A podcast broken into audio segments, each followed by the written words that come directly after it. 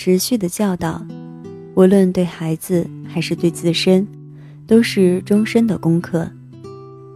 在要求孩子前，自己先是自己最好的老师。欢迎收听第二百五十九期的小猫陪你读文章，我是菜猫。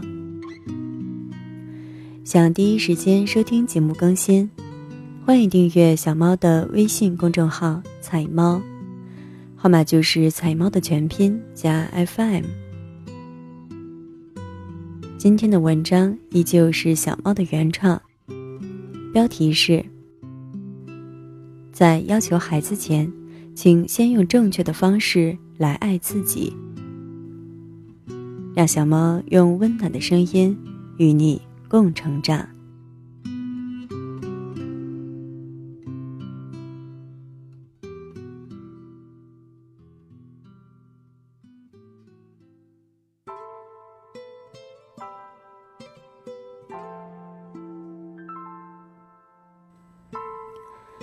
在要求孩子前。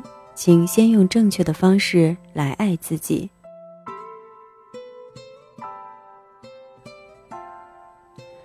很多人无论男女，都曾设想过这样一个问题，那就是：如果自己有了个孩子，将会如何养育他、教导他？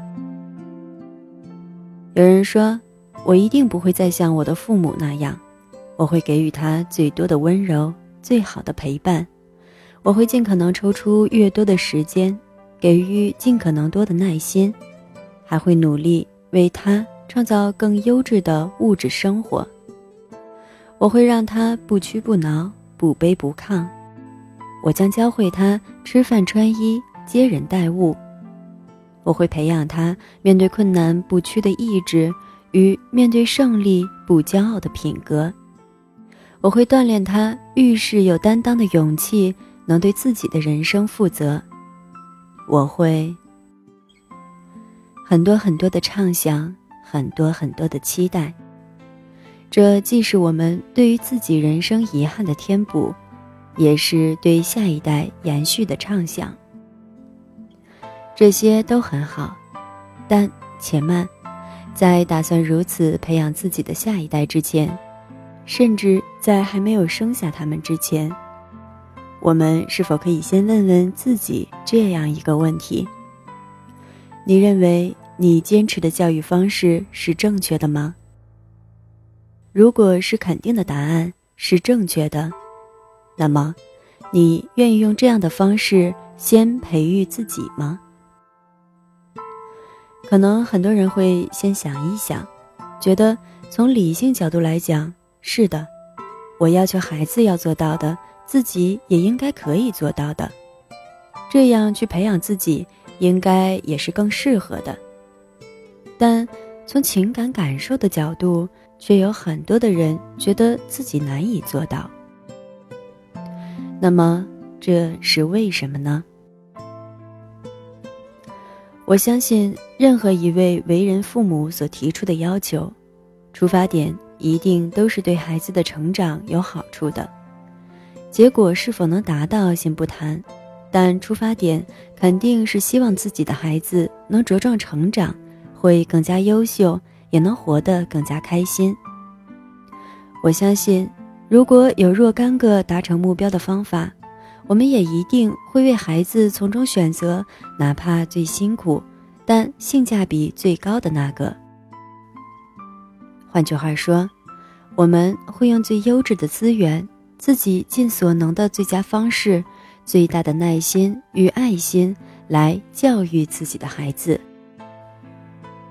那也就说，这些方式将是自己认为最利于一个人走完一生的方法。那么，为什么我们不能先如此对待自己呢？要知道，先于下一代。或者其他任何希望之前的是自己的生存状态与生存价值。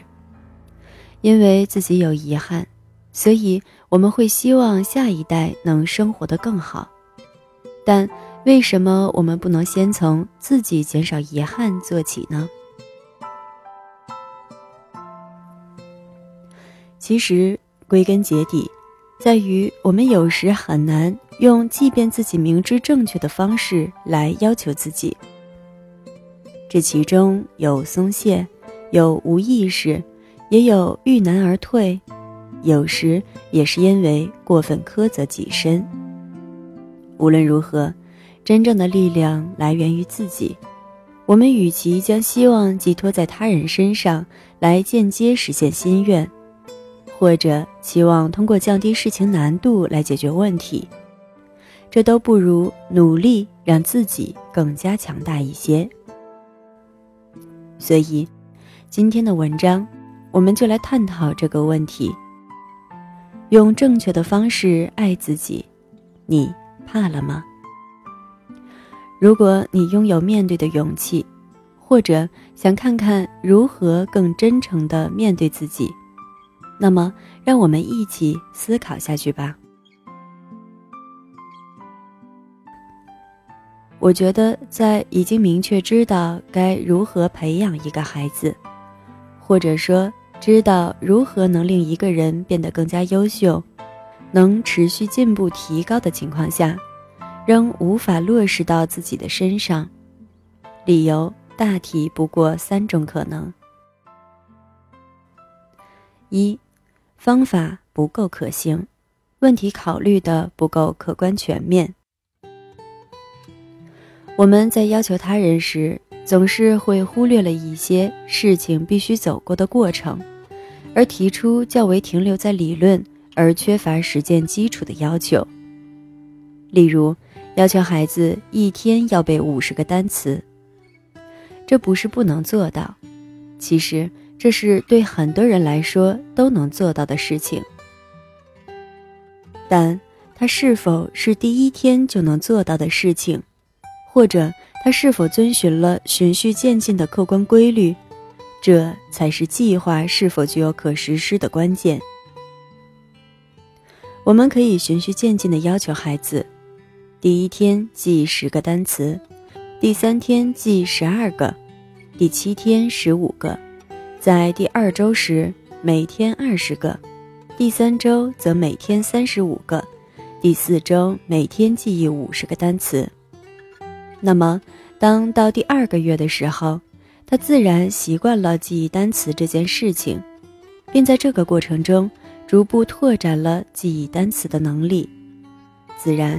一天记忆五十个单词不再是问题，而对我们很多成年人来说，也有要学习一门语言、记忆单词的需求。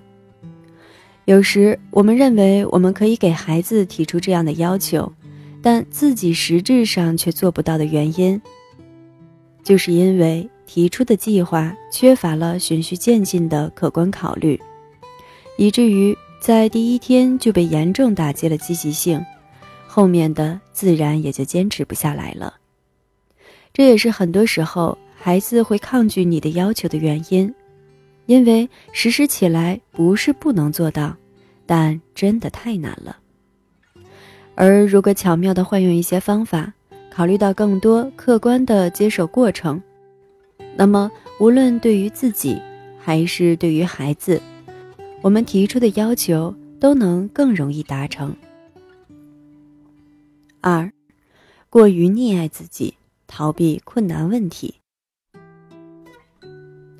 计划没有问题，考虑也很全面，但孩子都按照你的要求做到了，自己就是做不下去。这个根源就是自己太惯着自己了。我们都说要严于律己。宽以待人，但这确实不容易做到。躺在沙发上吃薯条、薯片、水果、瓜子，边看剧便要求孩子在旁边必须克服诱惑，乖乖写好作业的情况比比皆是。平心而论，如果两个角色调换过来，又有哪个大人做得到、做得好？这种情况下，自己对孩子提出的要求呢？更何况是对于心智发育还不成熟、抵抗力也不足够的孩子来说呢？而当孩子做不到的时候，我们的做法又是什么呢？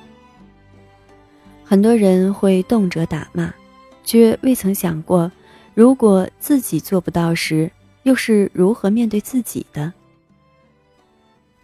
大多数的情况，我们给自己找的是大把的借口，什么上一天班太累了，休息个个把小时没什么的，或者人生苦短，我要对自己好点儿。既然是有各种推辞的自己，那就不要怪孩子心里会有不平不甘了。我们透过自身这扇窗户观望世界，保持愉悦的根本是自己的言行合一。逃避的心理会让人一直无法正视自己内心真正的需求，而内心认知的不和谐是很多心理问题形成的根源。三，过于苛责自己，走向偏执。放纵自己当然不好，但很多人也犯了过于苛责自己的毛病。不少现代人都有不同程度的抑郁倾向，这既与现在的快节奏、高压力、高要求有关，有时也与自身对自己过于要求苛刻，以至于难以达成。又无法释怀，进而，在恶性循环下产生了自我厌弃的情绪有关。在这种情况下，轻则会出现一定程度的逃避、拖延，同时厌恶自己的情绪；重则则可能出现自罪妄想等等问题。有的人形成这类情绪，是由于原生家庭长期施加的不正确责骂、贬低。等环境因素，有的人，则是因为在某个时刻曾过于苛求结果，或者是有一定的强迫倾向，或是某个时期肩负了过重的责任负担等等。成因很多，但无论如何，过于苛责自己或者苛责他人，都是一种错误的思想状态。良好的心态像一个左右适量的天平，每个人都会在不同时刻有轻微的摆动，但绝不是大幅度的倾斜。如果发现自己出现此类情况，那么应该及时自省，追根溯源，找到形成的原因，然后或自我开导，或依托外力及时解决。如果是因为曾经的一些不可追溯的因素，那么也请记住下面这句话：做出改变的秘诀不是多么努力的和过去做斗争，而是全力以赴的去打造全新的自己。总之，无论是由于方法考虑的不够客观，还是逃避困难，或是过于苛责，直面自己想要的。并为此做出努力，就是最好的锻炼。想要克服困难，不是要把困难最小化，而是自己要努力变得更加强大。同时，我觉得持续的教育，无论对孩子还是对自身，都是终身的功课。有人在告别校园后，再未曾拿起过书本。这是很不智的行为。对小猫我来说，书中即便没有颜如玉，也肯定是有猫罐头的。充沛的精神食粮能带给一个人不一样的开阔眼界，这能让一个人在同样的时间跨度下走过不一样的经历体验。那种仿若将思维放入大海，畅游嬉戏的快乐。是只看过工具书、教科书的人所不能体会的。书本不仅仅只有课本、考卷这么单一，它是一扇光滑烁烁的大门。打开它，你将能随古人品读风花雪月、诗书经纶，于当代走遍全球各地、远山大川，在科技与幻想。星辰大海与微小细胞间游历宇宙的神奇与广博。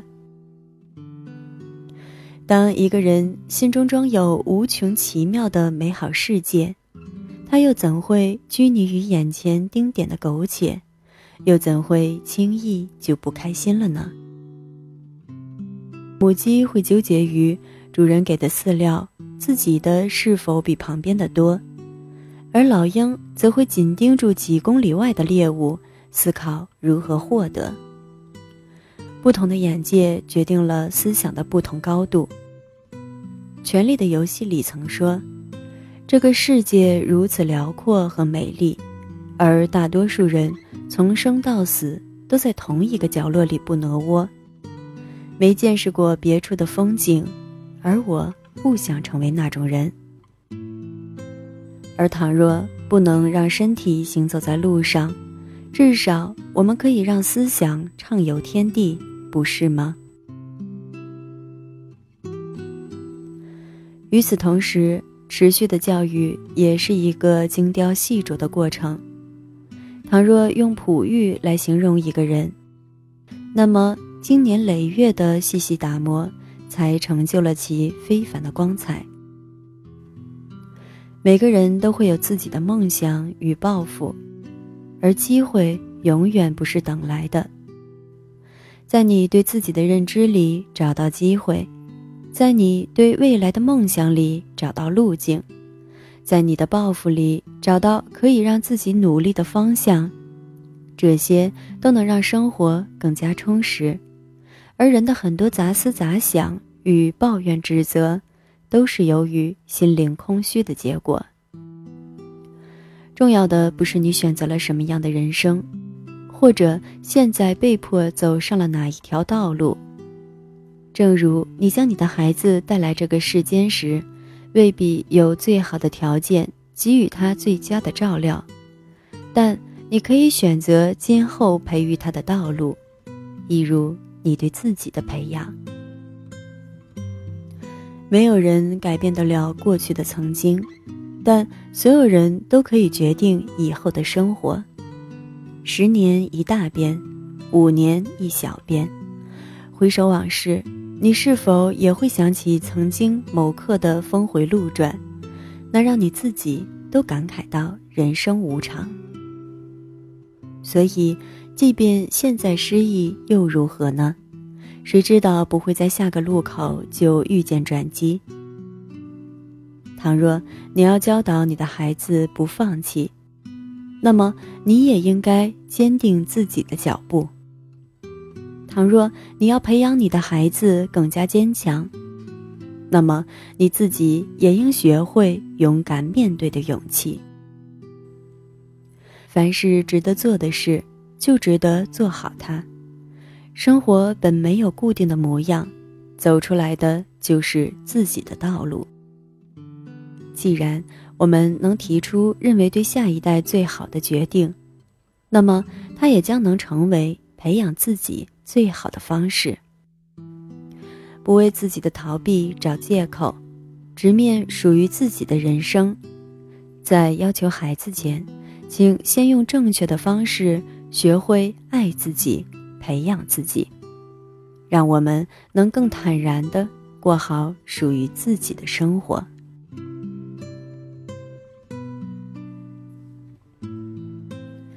感谢你的收听，这里是菜猫 FM，我是菜猫，欢迎点赞打赏支持小猫，让小猫用温暖的声音与你共成长。更多精彩，欢迎订阅我的微信公众号“菜猫”，号码就是菜猫的全拼加 FM。节目每周三、周日更新，小猫陪你读文章。希望能为你的生活带来一些温暖，一些快乐。